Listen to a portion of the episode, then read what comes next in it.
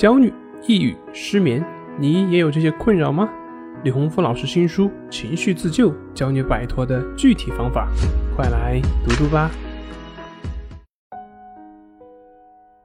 今天要分享的作品是：焦虑都是怎么引起的？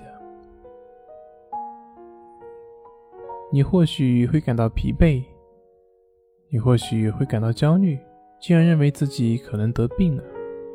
但不管你是不是觉得自己得病了，当你看到别人正在安心的生活、安心的做事的时候，你可能会觉得很疑惑：为什么自己不能够像他们那样呢？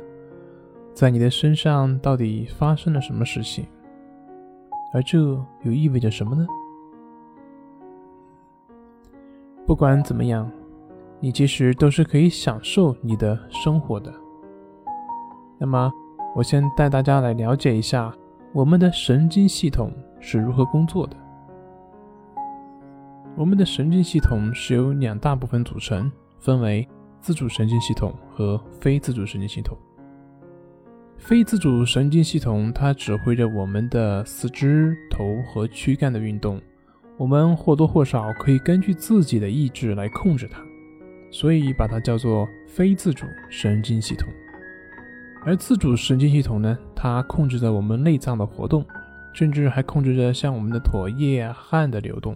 它会对我们的情绪做出反应，比如说，当我们感到害怕的时候，我们会面色发白，会瞳孔放大，会心跳加快，会手心冒汗。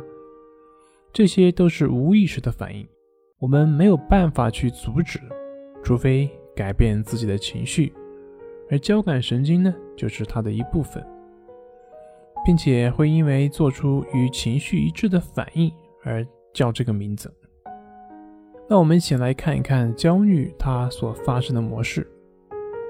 我们人类面对恐惧的时候做出的反应和动物其实是一样的。当我们感到恐惧的时候，我们的头脑就会发出脉冲电波，刺激交感神经，进而加剧皮肤和内脏的活动。产生像我们手心冒汗呢、心跳加快、呼吸急促、嘴巴发干之类的一些表现。交感神经是通过在相关器官的神经末梢处释放肾上腺素来做到这一点的。与此同时呢，我们两个肾上腺素本身也会在交感神经的刺激下分泌出额外的肾上腺素，进入到我们的血液，进而进一步。增强交感神经的作用。